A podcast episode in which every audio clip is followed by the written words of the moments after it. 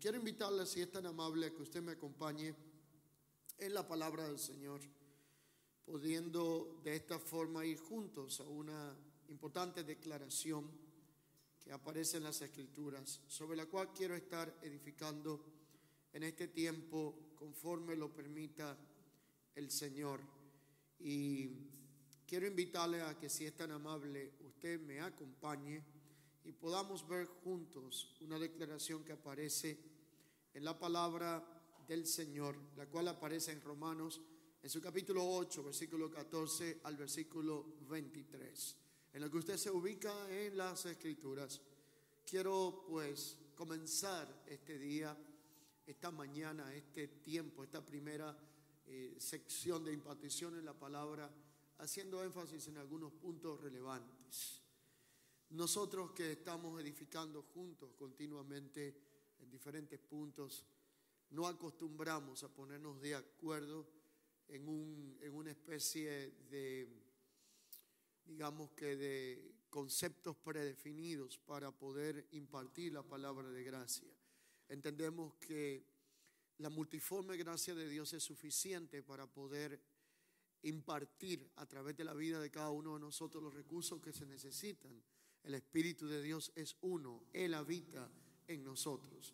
Es por eso que sin eh, predefinir el tema específico a tratar en esta convocatoria, todos hemos llegado a la unicidad del acuerdo de poder edificar en esta dirección, porque así nos ha inquietado el Señor.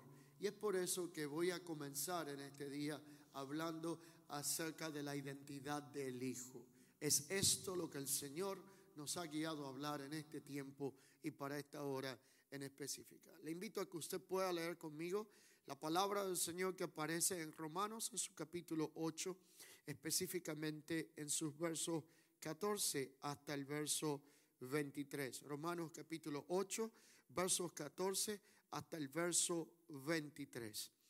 Declara la escritura, porque todos los que son guiados por el Espíritu de Dios, estos son hijos de Dios.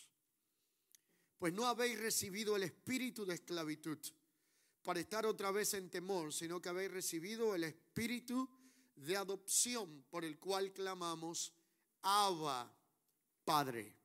El espíritu mismo es el que da testimonio a nuestro espíritu de que somos hijos de Dios. Si somos hijos, también herederos herederos de Dios y coherederos con Cristo. Si es que habéis padecido juntamente con Él, para que juntamente con Él seamos glorificados.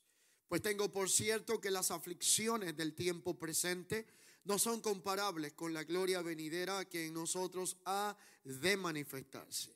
Porque el anhelo ardiente de toda la creación es el aguardar la manifestación de los hijos de Dios.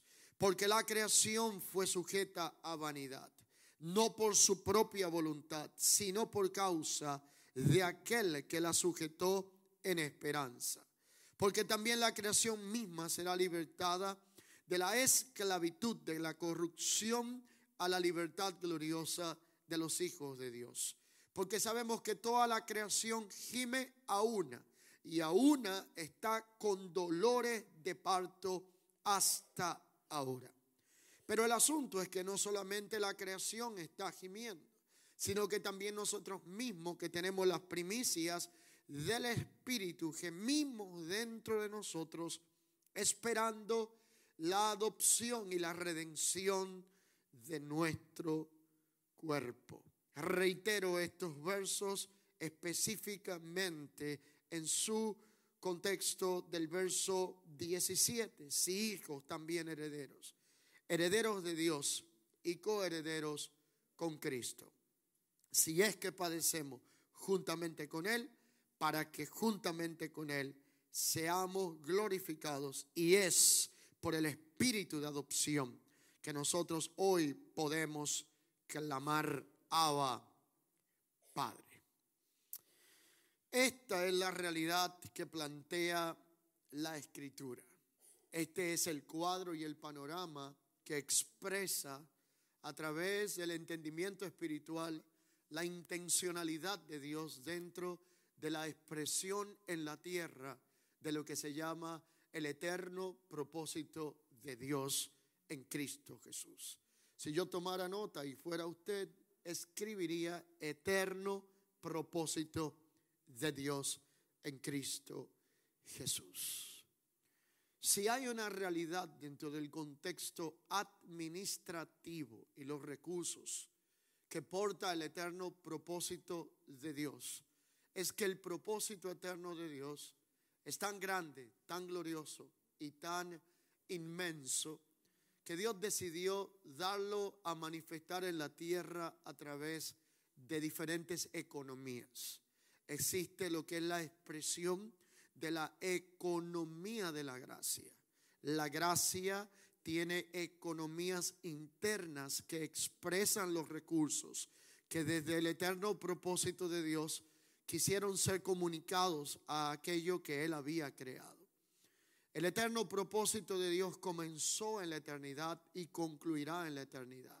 El eterno propósito de Dios plantea la vida como un capítulo de nuestra existencia y nos plantea a cada uno de nosotros como aquellos que cumplimos una cuota dentro del eterno propósito de Dios para ser manifestada en la tierra. Esta es la realidad del panorama de lo eterno, de lo preexistente, de lo que existía desde antes de la eternidad. Un propósito eterno tiene un rey eterno. Un propósito eterno tiene un reino eterno. Un propósito eterno tiene un trono eterno y todo lo que exista dentro del plano que compone la expresión del eterno propósito está ligado a una temporada de inicio y a un tiempo de caducidad. El mundo y todo lo que en él habita tiene fecha de expiración. El eterno propósito es desde la eternidad y hacia la eternidad. Pero Dios decidió establecer lo que la escritura puede identificar como orden, diseño y propósito para poder expresar la eternidad en un contexto de aquello que Él había creado. Para ello Génesis hace la declaración, que es el libro de los comienzos, que Dios decidió hacer al hombre como una expresión visible de lo invisible de Él. Y cuando decide hacer al hombre, lo decide hacer para que pudiera expresar en la tierra el eterno propósito de Dios que se le había otorgado a administrar. Es allí que la escritura plantea que Dios decide hacer al hombre a su imagen y a su semejanza. Dios le da identidad. Dios lo coloca en un plano de jurisdicción que se puede entender como la primera embajada, por así decirlo, del reino de los cielos con un representante en la tierra, con una jurisdicción de autoridad. Edén se convierte en el lugar donde habitaba uno que estaba en este mundo, pero no provenía de la intención de este mundo, y aquel que tenía esa jurisdicción a expresar en la tierra fue hecho conforme a lo que es el eterno propósito de Dios en Cristo Jesús. Este hombre creado llamado el primer Adán tenía esta intencionalidad de parte de Dios. Pero el punto con todo esto tiene que ver con lo que expresa la escritura, cuando en el orden, diseño y propósito de Dios, lo que se manifestó en la tierra comenzó a perder el propósito de su existencia.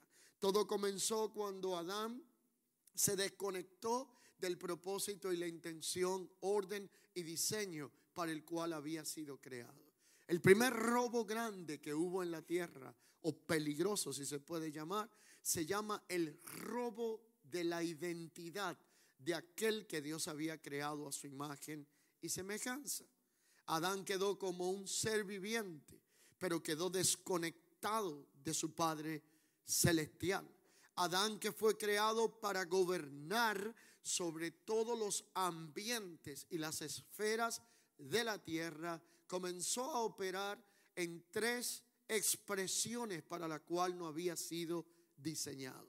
Encontramos en Génesis que Adán comienza a tener miedo. Dios nunca lo diseñó para que tuviera miedo.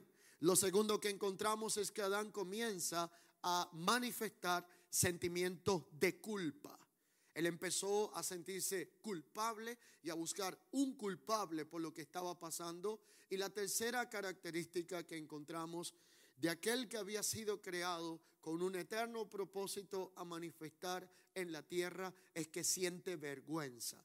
Miedo, culpa y vergüenza son las tres expresiones de una naturaleza creada con un orden y un diseño para expresar un propósito, pero que pierde aquella identidad en la cual fue creada en el orden del eterno propósito de Dios en Cristo Jesús.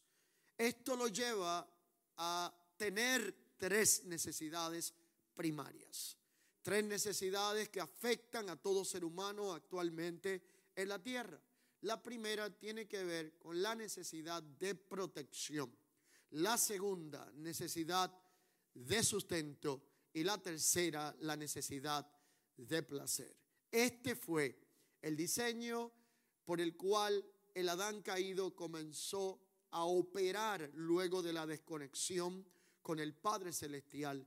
Y esta es la realidad que luego Pablo aparece tratando de resolver, de comunicar en su intención de administrar a través de la gracia apostólica los misterios que estaban para ser descodificados en Cristo Jesús. Aquel que había venido para reconciliar lo que se había perdido. ¿Dónde se había perdido? En Edén. ¿Dónde sería reconciliado?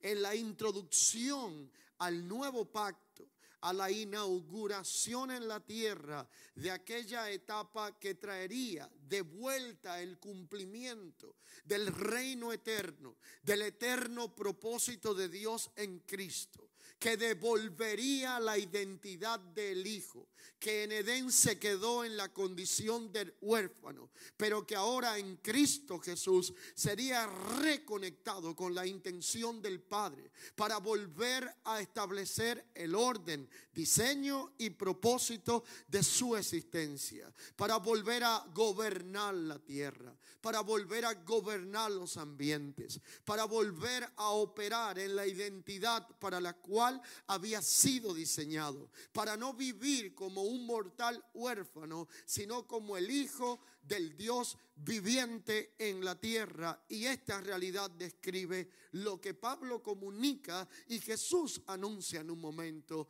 determinado. Concluyo mi introducción hablando de un anuncio hecho por Jesús en Juan en su capítulo 14.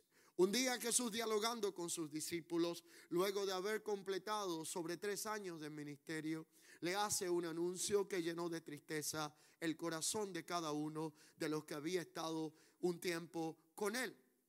Jesús le dice a ellos, yo tengo que anunciarles que yo me voy. Ha llegado la hora donde he cumplido la cuota del propósito por el cual el Padre me envió a la tierra. Estoy yo parafraseando Juan capítulo 14, versículo 1 hacia el versículo 4.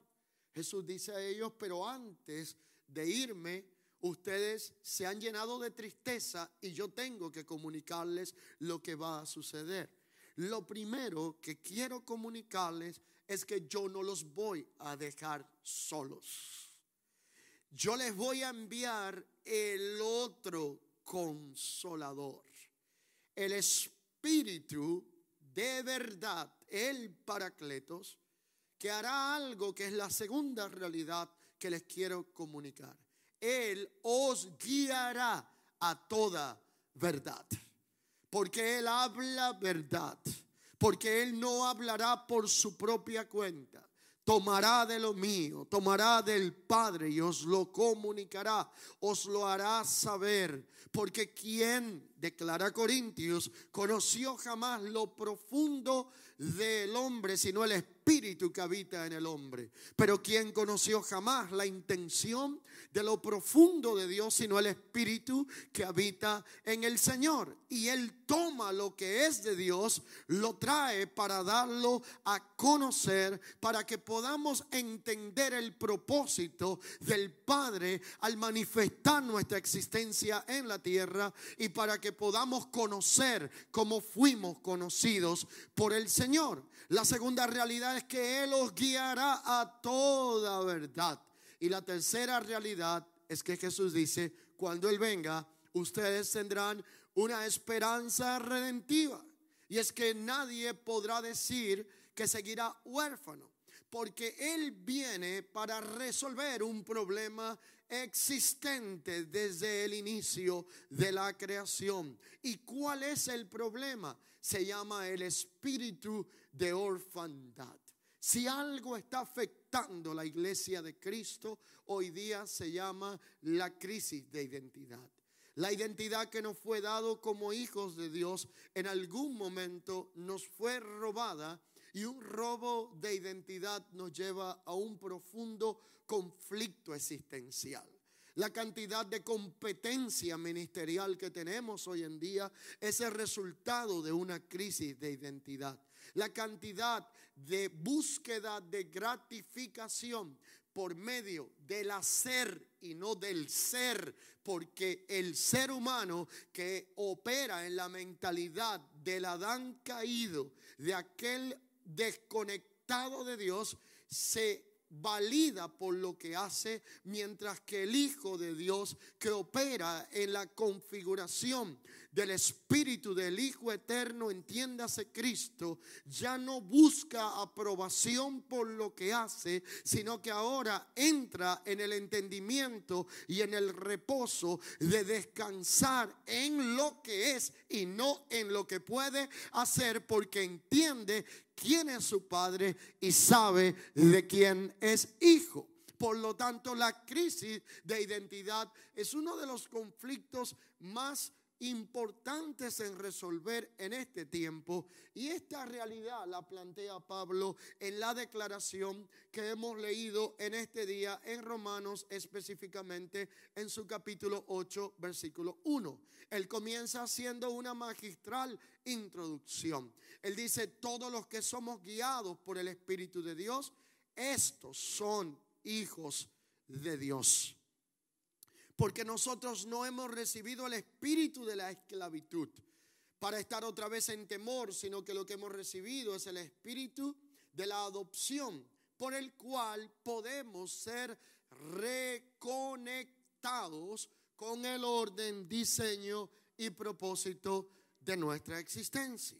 Es por el espíritu de adopción que hoy nosotros podemos clamar Abba Padre. Esta no es la promesa hecha por Cristo, sino el cumplimiento de lo que Cristo prometió.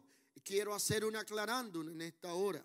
La mayoría de ministros y líderes enseñan y piensan que donde está la escritura hablando de que Cristo está presente, todo el tiempo estaba operando el nuevo pacto de la gracia si Cristo estaba hablando en tiempo presente, todavía la ley estaba gobernando porque Cristo no había venido para abolir la ley, sino que Cristo había venido para cumplir la ley y luego entonces de la consumación del propósito, cuando Cristo ya no está presente, la ley ha sido cumplida y entonces tenemos la introducción al pacto de gracia.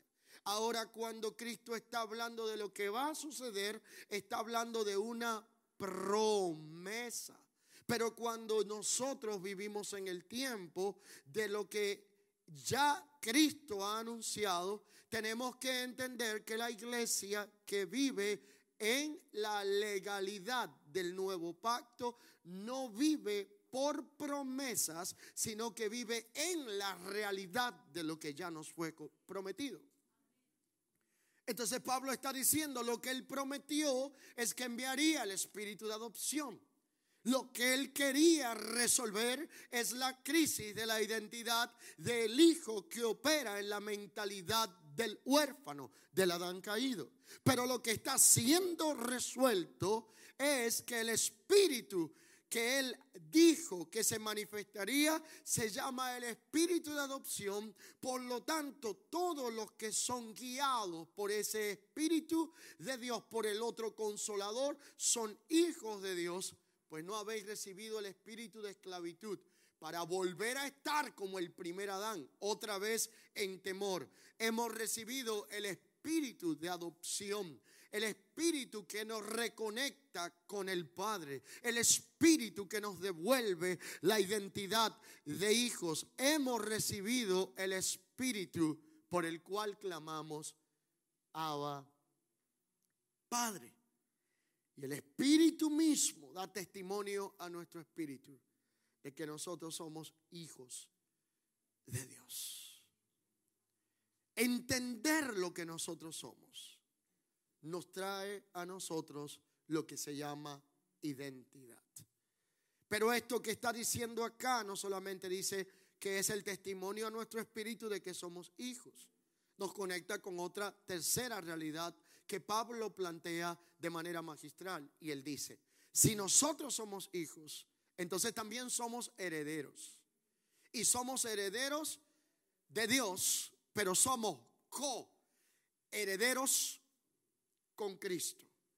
Y esa coherencia con Cristo Jesús nos dice que Él es el primogénito de la creación, porque Él fue el primero en rango, pero el primero en rango compartió la herencia con nosotros y hoy nosotros tenemos acceso para participar de la herencia como los santificados. En pocas palabras, Dios nos trasladó de reino. En pocas palabras, envió su espíritu para algo más que ser una fuerza que viene de vez en cuando y toma al creyente para tener habilidades sobrenaturales. Dios envió su Espíritu Santo para devolvernos la identidad del Hijo. Dios envió su Espíritu Santo para resolver el espíritu de orfandad que caracterizaba la iglesia. Dios envió su Espíritu Santo para trasladarnos de la mentalidad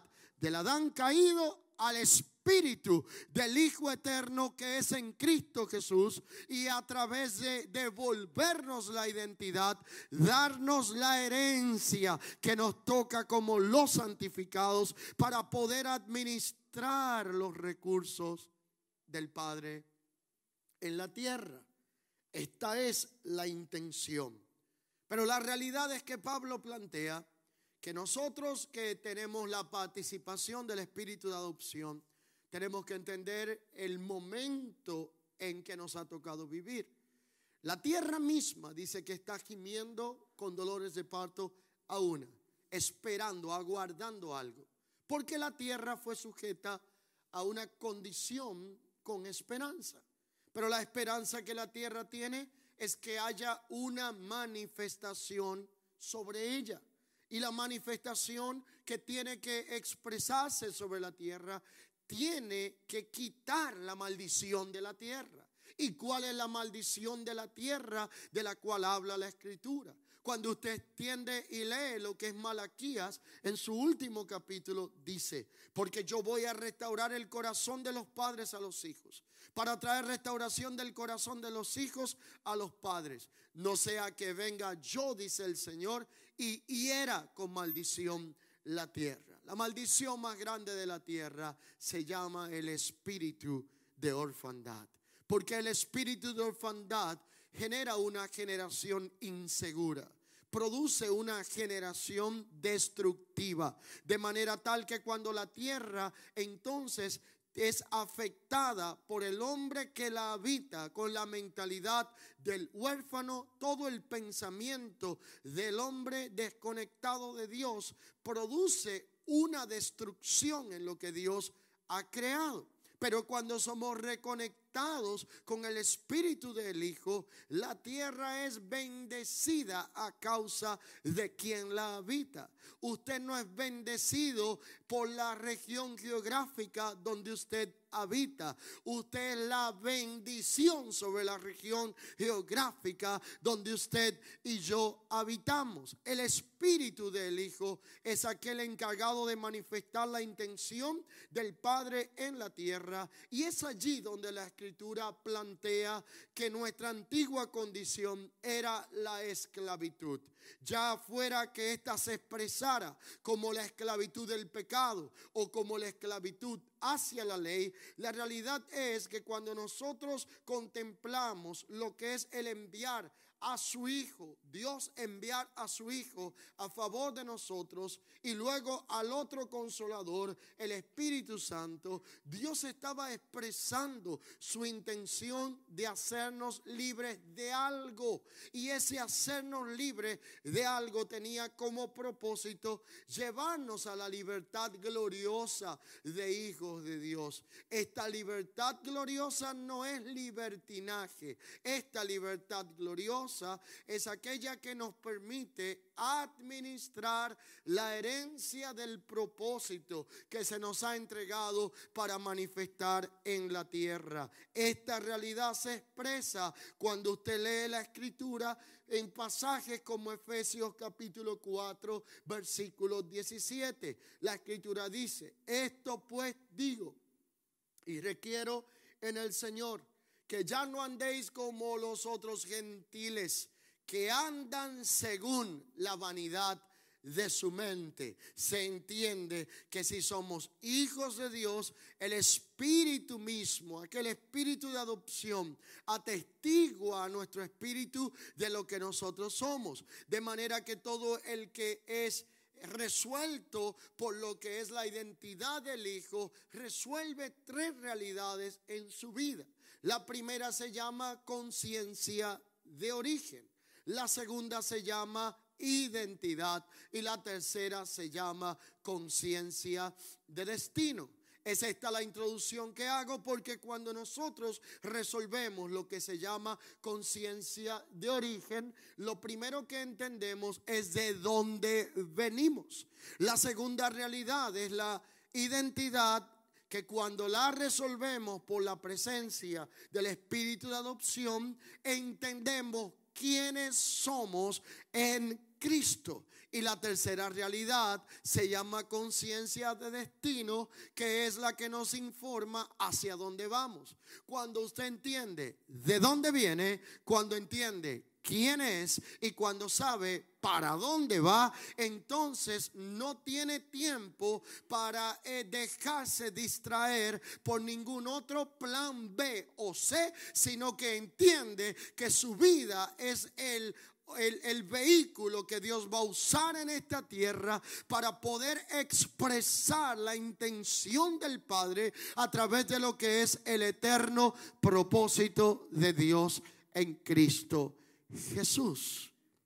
Necesitamos una generación que tenga identidad de hijos para poder resolver estas tres realidades. Pero si bien es cierto que aquellos que estamos en Cristo portamos una doble naturaleza, portamos una naturaleza humana, pero portamos una naturaleza espiritual. Por eso no debemos de andar solamente como hijos de hombres, sino como hijos de Dios. Podemos vivir como hijos de hombres o podemos vivir como hijos de Dios. Juan capítulo 1, verso 11 al 13 establece una diferencia entre estas dos naturalezas. La mentalidad natural es la expresión del alma y de la mente, mientras que la naturaleza espiritual es la expresión del espíritu, es la expresión de nuestra nueva naturaleza en Cristo hay dos encarnaciones dentro del nuevo pacto en nosotros. Una se llama la palabra encarnada y la otra se llama el Espíritu que es encarnado en nosotros, de manera tal que nosotros no venimos a un lugar para que el Espíritu de Dios venga a nosotros, ni venimos a un lugar para llamar al Espíritu de Dios, sino que el Espíritu de Dios habita en nosotros, ha sido encarnado en nosotros y Dios vive en nosotros por su Espíritu y el Espíritu da testimonio de que nosotros somos hijos de Dios. Esta es la realidad, pero también hay dos elementos que permiten que esto suceda. El primero se llama la palabra eterna y el segundo se llama el espíritu de vida. Esto es lo que hace que nosotros podamos ser un hijo corporativo, un cuerpo, una iglesia. El peor error que ha sucedido en este tiempo de deforma es la mayoría de los creyentes han llegado a la conclusión de pensar que la iglesia es algo, pero no hemos tenido entendimiento de que la iglesia es alguien. Es una persona que tiene cabeza, que decidió habitar por su espíritu en un cuerpo que está compuesto por muchos miembros que se ayudan mutuamente para cumplir un propósito en la tierra pero que componemos lo que se llama la familia de Dios en la tierra. Esta es la expresión de alguien que entiende cuál es su identidad, que tiene entendimiento de quién es su padre y que sabe bien de quién es hijo. Esto es lo que expresa la escritura y esto es lo que plantea de cuando nosotros hemos sido alcanzados por el espíritu de adopción por el cual nosotros hemos sido hechos participantes de una familia y por el cual nosotros podemos clamar Abba Padre. El espíritu de adopción nos traslada de la posición de la orfandad para devolvernos la identidad en el Hijo de Dios y la identidad en el Hijo de Dios resuelve vacíos y conflictos existenciales que nos quitan la efectividad, la precisión y que muchas veces nos hacen abortar el eterno propósito de Dios que nos fue confiado en Cristo Jesús. ¿Verdad que es glorioso saber que Dios nos ha confiado la cuota de responsabilidad de expresar en un mundo temporal, un eterno propósito a través de nuestra existencia. Qué pena y qué bancarrota espiritual. Sería abortar el propósito eterno por asuntos temporales de la tierra. Qué pena es que nosotros podamos perder el enfoque en lo eterno por las trivialidades temporales que en la tierra nos puedan ocupar. Qué pena que una generación completa ha sido afectada por la mentalidad del huérfano del Adán caído, por el espíritu que busca el sudor que caracteriza al primer Adán en vez del reposo que caracteriza al posterior Adán. La iglesia se encuentra en un ritmo peligroso. Cantidad de creyentes en toda la tierra están viviendo más para hacer cosas que para ser el Hijo de Dios. Hoy en día hay más interés en lo que yo puedo producir que en lo que yo puedo ser. Cuando nosotros entendemos lo que es el espíritu del Hijo, entramos en una posición de reposo y en vez de ser gobernados por los ambientes de la tierra, comenzamos a ejercer gobierno sobre los ambientes de la tierra. El miedo ya no nos gobierna. La inseguridad ya no nos gobierna. Todo aquello que nos gobernaba en el Adán caído ahora es gobernado en el Cristo que ha sido configurado en nuestra vida cuando se nos devuelve por el Espíritu de Dios lo que es la identidad de hijo a través del Espíritu de adopción.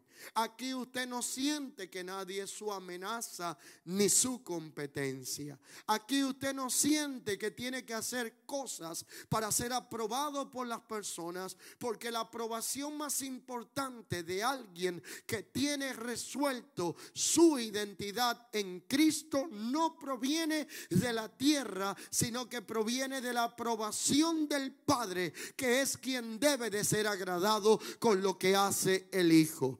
Cuando la identidad se resuelve en nosotros, dejamos de vivir con una mentalidad de esclavos y comenzamos a vivir con una mentalidad de herederos. Cuando la identidad se resuelve en nosotros, comenzamos a administrar los asuntos que en la economía de la gracia de Dios se nos han confiado en nuestra vida.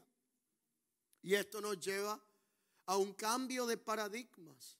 Y ese cambio de, paradigmas cambia la realidad que nos rodea.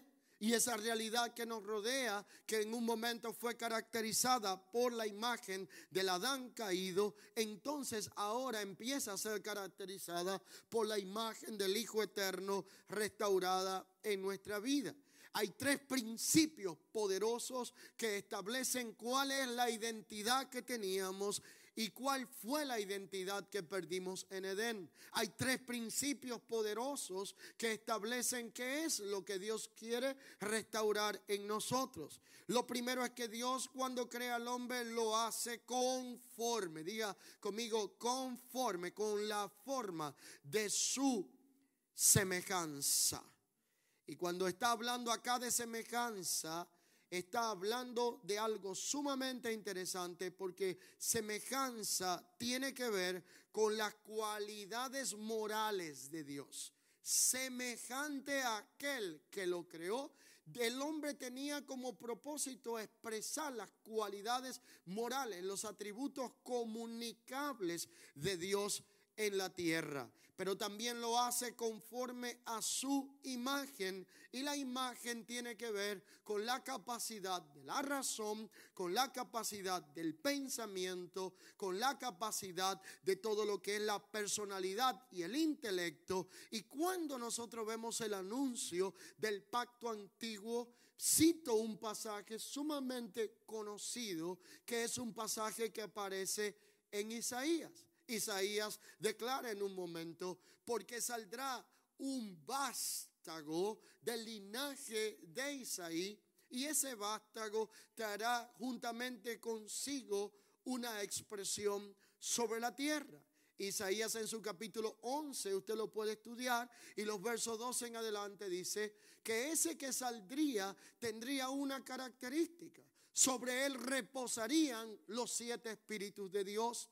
Y al reposar los siete espíritus de Dios, la Biblia establece, la palabra establece y dice que en él reposaría el espíritu de Jehová el Señor. En él reposaría el espíritu del temor del Señor. En él reposaría el espíritu del entendimiento. En él reposaría el espíritu de inteligencia. En él reposaría el espíritu de conocimiento. Y en él reposaría el espíritu de poder. Siete expresiones que Dios quería traer de lo que se manifestaría en Cristo como el vástago que nacería de la raíz del linaje de Isaí a través de David, pero esta realidad de estos siete espíritus de Dios habitaron en Cristo. Y Cristo habita en nosotros y todo lo que el Padre le entregó a Cristo, ahora Cristo lo ha dado a nosotros a través del Espíritu de adopción para que lo que antes no podíamos en la carne, ahora podamos verlo manifestado a través de la fe del Hijo de Dios. Pero una realidad importante que plantea la Escritura es que cuando vemos estos siete espíritus, yo quiero tomar dos puntos neurálgicos de estas siete declaraciones. Plantea el espíritu de inteligencia, de conocimiento, pero luego plantea también el entendimiento. ¿por qué no pone el conocimiento en el mismo renglón del entendimiento, sino que pone lo que es esa sabiduría, conocimiento, en un renglón totalmente diferente a lo que es el entendimiento? Porque cuando nosotros observamos la realidad del Adán caído y de la iglesia que es gobernada por la mentalidad del primer hombre hecho conforme a la imagen y semejanza, tenemos como resultado hoy una iglesia muy intelectual, pero poco espiritual.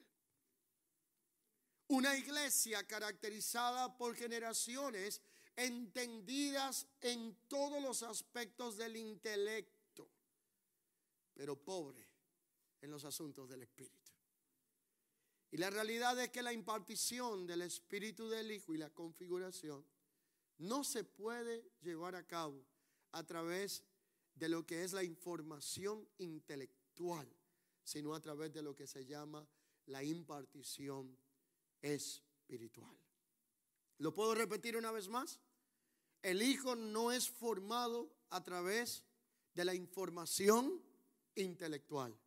El Hijo es engendrado a través del entendimiento espiritual que comunica por el Espíritu y da testimonio a nuestro espíritu de que el Espíritu de adopción nos ha venido a comunicar la identidad en el Hijo para que hoy nosotros podamos tener una comunión cercana por la cual nosotros podamos llamar Abba Padre. Esta comunión cercana por la cual nosotros podemos llamar Abba Padre es la que el Señor quiere manifestar en nosotros a través del espíritu de adopción. Ese espíritu de adopción es aquel que comunica a nosotros lo que es aquello que el Padre tuvo en su orden, diseño e intención para manifestar en la tierra. Resolver lo que es la adopción y la identidad del Hijo, entonces presupone tres realidades a considerar. La primera es que si vamos a ser adoptados por el Espíritu de Dios, es porque no todos pertenecen a la familia de Dios. Entonces, si no pertenece todo el mundo a la familia de Dios, tiene que haber una adopción para poder tener una pertenencia en la familia de Dios. La segunda realidad que presupone es que Dios está dispuesto a adoptar como hijos suyos a los que no pertenecen a su familia. Juan capítulo 1, verso 11, 12 y 13. A lo suyo vino los suyos no le recibieron, pero a los que le recibieron y creen en su nombre, les dio la potestad, les dio la oportunidad, el privilegio de ser hechos hijos de Dios. Estos no nacen por un linaje sanguíneo, ni por carne, ni sangre, ni voluntad de varón, sino que nacen de Dios. Y lo tercero que esta adopción presupone es que algunos desean ser adoptados, pero solo pueden ser adoptados cuando es configurado en ellos o en nosotros lo que se llama la identidad de el Hijo. Esto es lo que plantea la escritura. Ahora, ¿cuál es la realidad de la iglesia que resuelve lo que tiene que ver con la identidad del Hijo? Es poder buscar el edificar con una mentalidad de heredero, con una mentalidad de hijo, donde la intención principal es la comunión con el Padre. Es esta la intención de una generación que tiene y que conoce el Espíritu del Hijo y eso se llama edificación transgeneracional. Puedo repetirlo de esta forma, edificación transgeneracional produce lo que se llama mentoría generacional. ¿Y qué es una mentoría generacional? Es que nosotros podamos levantar más que una comunidad de evangélicos, una familia en la fe. Una familia con identidad de hijo. Una familia que sabe quién es su padre. Una familia que no vive para pelear posiciones, ni vive para vivir como viviría el huérfano, caracterizado por el sudor de su fuente, sino que vive para operar en la posición del reposo del Señor, entendiendo que si yo soy su hijo y Él es mi padre, todo lo que me falta, Él lo tiene y todo lo que es de Él por herencia me pertenece.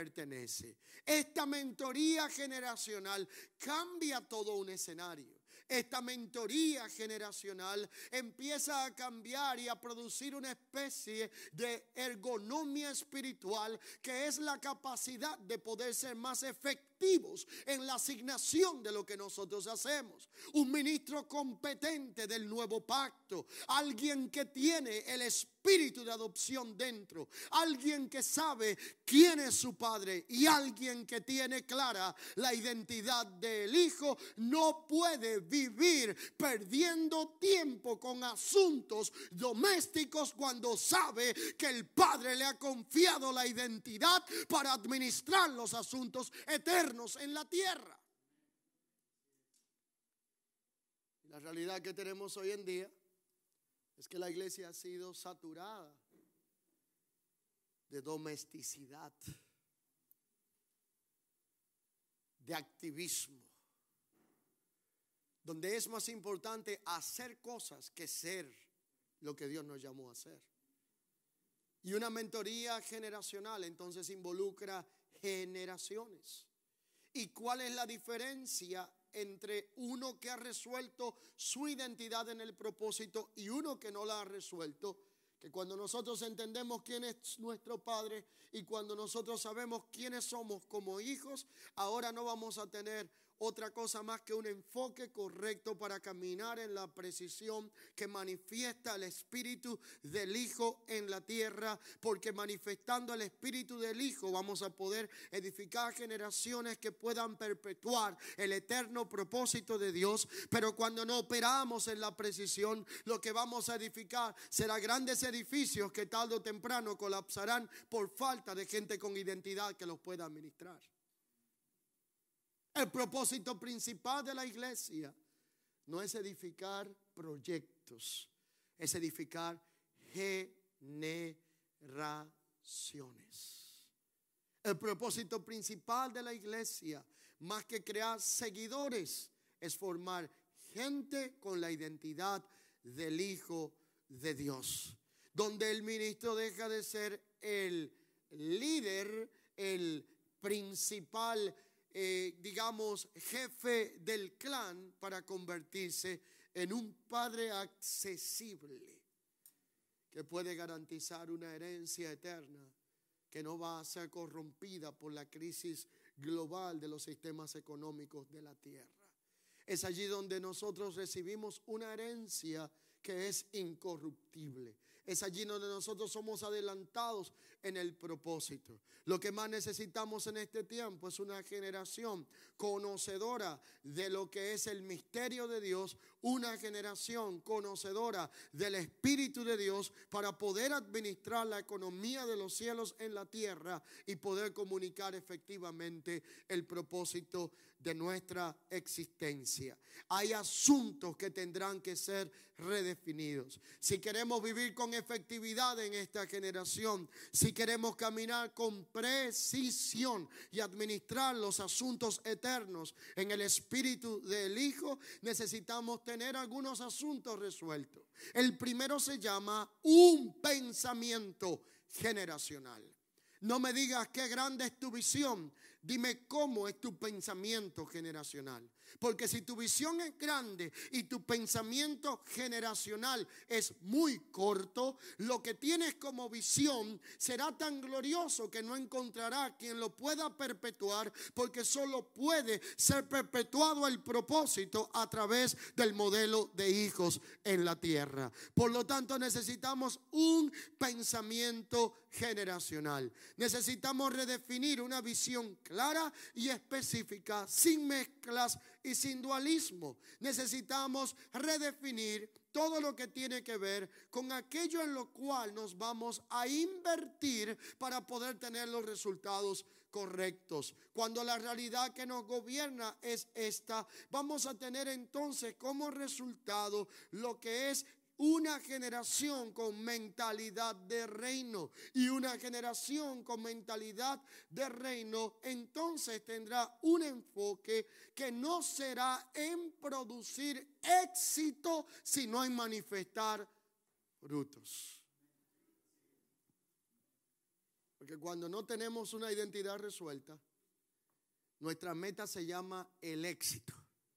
Pero cuando resolvemos nuestra identidad de hijos, nuestro objetivo principal se llama el fruto. Y Jesús nunca dijo, por su éxito le conoceréis.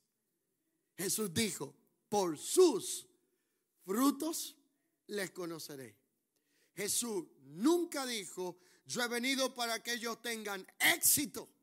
Jesús dijo, yo he venido para que ellos tengan frutos. Por lo tanto, la prioridad de aquel que tiene la identidad del Hijo será fructificar aquello que le ha sido colocado como simiente incorruptible dentro de él. Hoy día el panorama global de la iglesia es que muchos creyentes están más enfocados en tener un evangelio de éxito, pero poca gente está buscando ser fructífero. Si vamos a hablar de éxito versus fruto, el fruto te puede conectar con el éxito, pero el éxito jamás te puede producir un fruto. El punto es que si no entendemos la identidad del hijo, tampoco entenderemos el contexto de familia. Si no entendemos el contexto de familia, no vamos a entender que el Evangelio y sobre todo la iglesia no es algo, sino que es alguien y vamos a tratar lo que es un organismo vivo como una institución patentada. La iglesia no es una institución, es un organismo que tiene vida, está compuesto por miembros, tiene directriz de la cabeza que es Cristo e imparte la vida de Cristo. Pero la realidad es que cuando ese organismo opera en la forma correcta, el organismo tiene como resultado un crecimiento sostenible en el tiempo. Pero cuando el organismo crece por causa de una manipulación genética, entonces el crecimiento no es sostenible en el tiempo.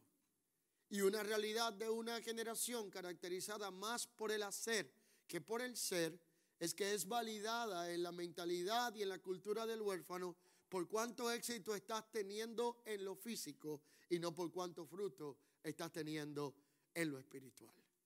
Observaba en estos días una estadística de la cual conversaba con uno de nuestros amados pastores. Observaba que en Estados Unidos de Norteamérica se hizo una encuesta y en la encuesta se consideraron alrededor de 260 pastores exitosos que habían caído moralmente. Cuando se evaluaron los 260, la mayoría de ellos confesó que eran tan exitosos que descuidaron totalmente lo que era la comunión con el Espíritu. Pero tenían un gran éxito ministerial, pero tenían un poco fruto espiritual. Si usted y yo tuviéramos que elegir en esta hora el cómo hacer efectiva una mentoría generacional, tendremos que tomar una decisión precisa. Y la primera decisión que tendremos que tomar conforme a la mentalidad y al espíritu del Hijo en nosotros es, ¿qué es lo que queremos al final de la jornada? ¿Queremos una generación exitosa o queremos una generación fructífera? Si usted quiere una generación exitosa, usted lo puede lograr impartiéndoles información. Si usted quiere una generación fructífera, usted lo puede lograr cuando usted le imparte a su entendimiento espiritual para que lo que más desarrollado se encuentre no sea su saber cognitivo, sino que sea su entendimiento espiritual. Porque cuando yo tengo desarrollado mi saber cognitivo y mi intelecto, pero no tengo desarrollado mi espíritu, voy a convertirme en un ungido carnal. Pero cuando yo tengo una vida de comunión con el Espíritu y el Espíritu testifica a nuestro espíritu de que somos hijos de Dios, esto desarrolla un vínculo con nuestro Padre Celestial y el vínculo con nuestro Padre Celestial produce una identidad y una impartición que nos conecta con nuestra herencia, con el propósito, orden y diseño de nuestra existencia. Si algo necesitamos redefinir en este tiempo es cuál es la herencia del propósito a la cual hemos sido conectados en Cristo Jesús. La herencia en Cristo es la garantía que Dios nos ha dado a través de su Espíritu Santo y la herencia en Cristo va a manifestar en nosotros cuál es aquello que Dios nos ha confiado para comunicar a este mundo que se encuentra en un estado de crisis y en un estado de anarquía total por causa de que quien ocupa la tierra todavía no ha manifestado ni expresado de la forma correcta el espíritu del Hijo del Dios viviente. O estamos en Cristo o estamos en Adán. O operamos como la mitad de los que habitan la tierra con la mentalidad del Adán caído o operamos conforme a la mentalidad de los que de la otra mitad que habita la tierra conforme a aquellos gobernados por el espíritu del Hijo. Pero Pablo lo plantea diciendo, mas el espíritu de adopción es aquel que ha sido enviado para que ya no estemos lejos, sino para que podamos clamar, Abba, Padre. Todo está listo, todo ha sido decidido. Cristo Jesús dijo, yo voy a enviarles el consolador. La intención es que no sigan huérfanos, sino que volvamos a una dependencia absoluta del Padre eterno, de aquel que nos creó para que nosotros pudiéramos expresar su diseño. Pero de pronto cuando Pablo hace esta declaración, Pablo hace dos observaciones contundentes. Y dice, la primera, pero el punto es que aunque tenemos todo para resolver el problema de inicio, que se llama la crisis de identidad, la pérdida de la identidad que nos desconecta del orden, diseño y propósito de nuestra existencia. Y entiéndase que todo el que está desconectado del orden, diseño y propósito de su existencia entra en una profunda crisis llamada vacío existencial. Y un vacío existencial no respeta estatus económico. Un vacío existencial no respeta rangos ministeriales. Un vacío existencial no respeta estatus sociales, sino que un vacío existencial puede tocar la vida de cualquiera, en donde usted puede tenerlo absolutamente todo y vivir como si no tuviera absolutamente nada. Esta realidad que Pablo entonces plantea dice, el espíritu de adopción nos ha sido dado para reconectarnos con el orden, diseño y propósito de nuestra existencia, estando conectados, dependiendo de nuestro Padre y operando para expresar el eterno propósito de Dios, que solamente puede ser comunicado en la tierra a través de aquellos que tienen la identidad de hijos de Dios.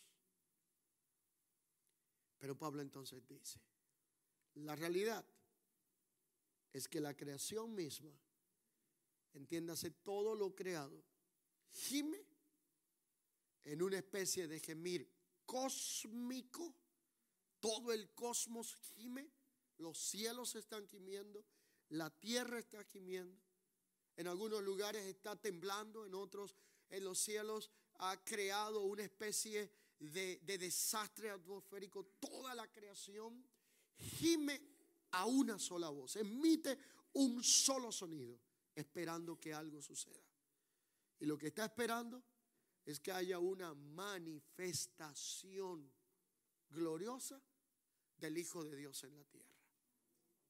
De aquel que no es algo, sino alguien, que tiene un cuerpo compuesto por muchos miembros, de los cuales estamos usted y yo, que tenemos que tener identidad en el propósito de nuestra existencia. Pero Pablo concluye diciendo, pero el punto es más grave, porque no solamente gime la tierra, sino que nosotros mismos gemimos esperando nuestra adopción. Ahora deténgase un minuto. Porque lo que estaba diciéndonos en inicio o comunicándonos, Romanos capítulo 8, es que se nos dejó el espíritu de adopción para que no estemos en el Adán huérfano caído, sino en el Cristo eterno resucitado. Y si Cristo está en nosotros y nosotros estamos en Cristo, nosotros vamos a resolver nuestra conciencia de origen, nuestra identidad, nuestra conciencia de destino y no vamos a vivir con un vacío existencial, sino que vamos a ser gente que va a experimentar lo que es la realidad del propósito de su existencia, que es la plenitud de Dios en Cristo Jesús, lo que es pleno que ha sido dado a nosotros, porque el Hijo habita en nosotros, nosotros podemos expresar la naturaleza del Hijo y los atributos comunicables de Dios en la tierra. Somos la iglesia de Jesucristo. Somos aquellos que portamos la herencia del propósito y somos aquellos que tenemos la herencia con los santificados. Cristo es el primero en rango, el primogénito, y nosotros somos coherederos con Cristo, de una herencia incontaminada, incorruptible, inmarcesible y reservada para manifestar a aquellos que están en Cristo Jesús.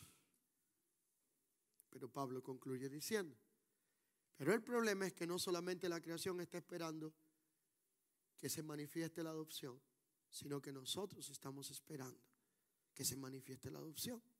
Entonces, ¿cómo yo espero lo que ya tengo? Y es que si yo tengo algo, pero no entiendo lo que se me ha concebido, voy a seguir buscando afuera lo que ya yo tengo por dentro. Y por eso tenemos una iglesia tan incoherente que se reúne semanalmente. Señor, mándame el Espíritu, pero el Espíritu ya está dentro. Señor, ven, pero ya el Señor está. ¿Me explico, no? Es como que usted diga, Señor, entra hacia adentro o sácame hacia afuera. Es una redundancia. Y la escritura declara en, en Corintios que el Espíritu de Dios ha sido dado a nosotros no para ser evangélicos, ni bautistas, ni católicos, o como usted le quiera llamar, sino que el Espíritu de Dios nos ha sido dado porque nadie conoció jamás la mente de Dios, sino el Espíritu de Dios, y Él nos ha sido dado a nosotros para darnos a conocer lo que nos ha sido concedido en Cristo. Ahora sí el Espíritu de Dios está en nosotros para darnos a conocer lo que nos ha sido dado en Cristo.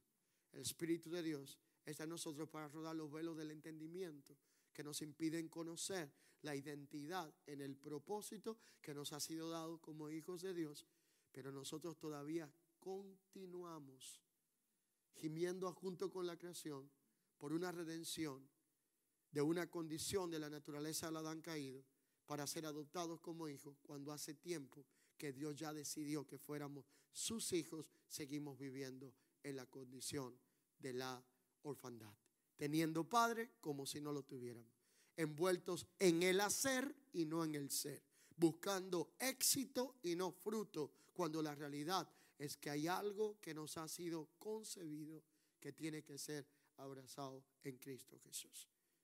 Conclusión de esta primera sección. Lo que Pablo está planteando como el espíritu de adopción tenía un contexto totalmente diferente conforme a la cultura hebrea de expresión de lo que es la adopción. El contexto era que adoptar era colocar dentro de.